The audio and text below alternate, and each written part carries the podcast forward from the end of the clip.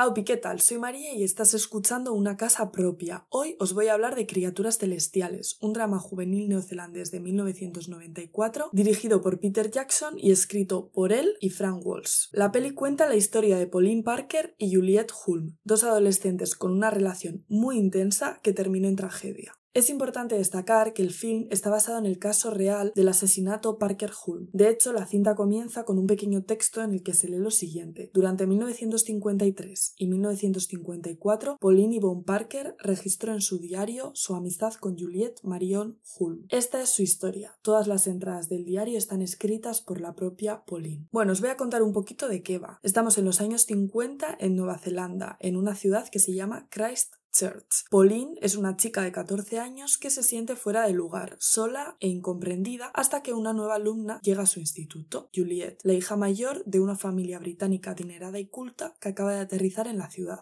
Pronto se hacen súper amigas, de hecho inseparables, están obsesionadas la una con la otra porque la verdad es que no tienen más vínculos con otras personas de su edad y ambas comparten la pasión por la escritura, el sentimiento de no pertenencia, el amor por Mario Lanza y sobre todo una imaginación desbordante. Así las adolescentes se pasan el día escribiendo novelas sobre reinos inventados, inmersas en personajes ficticios. Pero pronto las familias comienzan a preocuparse por los tintes lésbicos que está tomando su relación e intentan poner distancia, lo que empeorará las cosas para todos y la línea que separa la realidad de la fantasía cada vez será más difusa. La peli se centra en los momentos previos al crimen, intentando entender lo que les llevó a cometerlo. Y lo más interesante para mí es que no se les veía a ellas como criminales individualmente, es decir, no se les veía como asesinos como personas peligrosas, sino que la relación perversa, entre comillas, que tenían las dos, eh, se cree que fue lo que les llevó a cometer el asesinato. O sea, el peligro no eran ellas, sino era su relación o sea, hace homofobia. Entonces, de por sí se estaba juzgando más la relación homosexual entre Pauline y Juliette. Y de hecho, es lo que a mí más me molesta del tratamiento del caso, pero también de cómo se trata la relación en la película. Porque aunque sí que es cierto que vemos eh, que se dan besos en la boca, que hablan de un amor de una manera como muy romántica e incluso tienen relaciones sexuales, se utiliza la palabra amigas tanto dentro del film como el mismo Peter Jackson, el director en entrevistas, habla de la relación de ambas como una relación de amigas. Dos datos de interés. Por una parte, Peter Jackson, que lo acabo de mencionar, es mundialmente conocido por su trabajo en El Señor de los Anillos. A mí la verdad es que me chocó bastante cuando descubrí que era el mismo director de esa saga tan conocida. Y por otro lado, que esta película fue un poquito la que empezó a dar notoriedad a Kate Winslet y a Melanie Linsky, que para mí hacen un trabajo estupendo en esta película, actúan genial y a mí la verdad es que me encanta. Como storytime personal tengo que decir que no recuerdo bien cuál fue la primera película que vi después de buscar películas de lesbianas en Google, pues cuando yo estaba descubriendo un poco mi orientación sexual y descubriéndome a mí misma, eh, de esto que haces películas de lesbianas, ¿no? Pues para verte alguna online y un poquito vivir la historia de amor que tú no has vivido en tu adolescencia. Y yo no sé si fue Lost and Delirious o Criaturas Celestiales. Tengo como esa duda, me encantaría saber cuál fue la primera, pero sé que fue una de esas dos. Así que puede que esta fuese la primera película que vi. Y luego, muy para mí gracioso, mi primer beso me lo bueno, mi primer beso, beso de verdad con una chica, me lo di viendo The Lovely Bones, que también está dirigida por Peter Jackson. O sea, este señor, por favor, para ya. Es una película un poquito rara para darte tu primer beso, pero bueno, X. Total, os recomiendo muchísimo este visionado si queréis ver una pieza diferente, entretenida, original y muy bien interpretada. La forma en la que interactúan la fantasía y la realidad es magnífica y el hecho de que esté basada en una historia real hace que se me pongan los vellos de punta y seguro que a ti también. Sobre todo es eso, ¿no? Ellas, las, las chicas, hablan de el cuarto mundo, ¿no? El cuarto mundo es ese mundo de fantasía que han creado ellas mismas, en el que se sienten seguras y en el que se sienten como importantes, valoradas, pueden crear el mundo a su gusto, ¿no? Y es muy guay como en la historia se ve materializado ese cuarto mundo. Entonces, por esa parte os la recomiendo muchísimo. Como siempre, si me queréis recomendar alguna película, alguna serie, un álbum, cualquier cosa, ponedmelo en los comentarios, dadle like, suscribíos también. Desgraciadamente, creo que no está en ninguna plataforma, al menos en España, o eso me comentan a mí eh, desde justwatch.com, pero yo me la vi en YouTube. Entonces voy a poner el link en la descripción por si os la queréis ver. Está en inglés con subtítulos en español, así que si os interesa, chequeadla. Me parece que es una buena inversión de tiempo, una hora 45 minutos, así. Entonces nada, nos vemos la semana que viene. Hacedme vuestras recomendaciones. Si estáis pasando un mal día, una mala semana, muchísimo ánimo. Comed algo rico y ved esta película para animaros un poquito. Y un besito muy grande, un abrazo muy grande, es que ricasco, agur.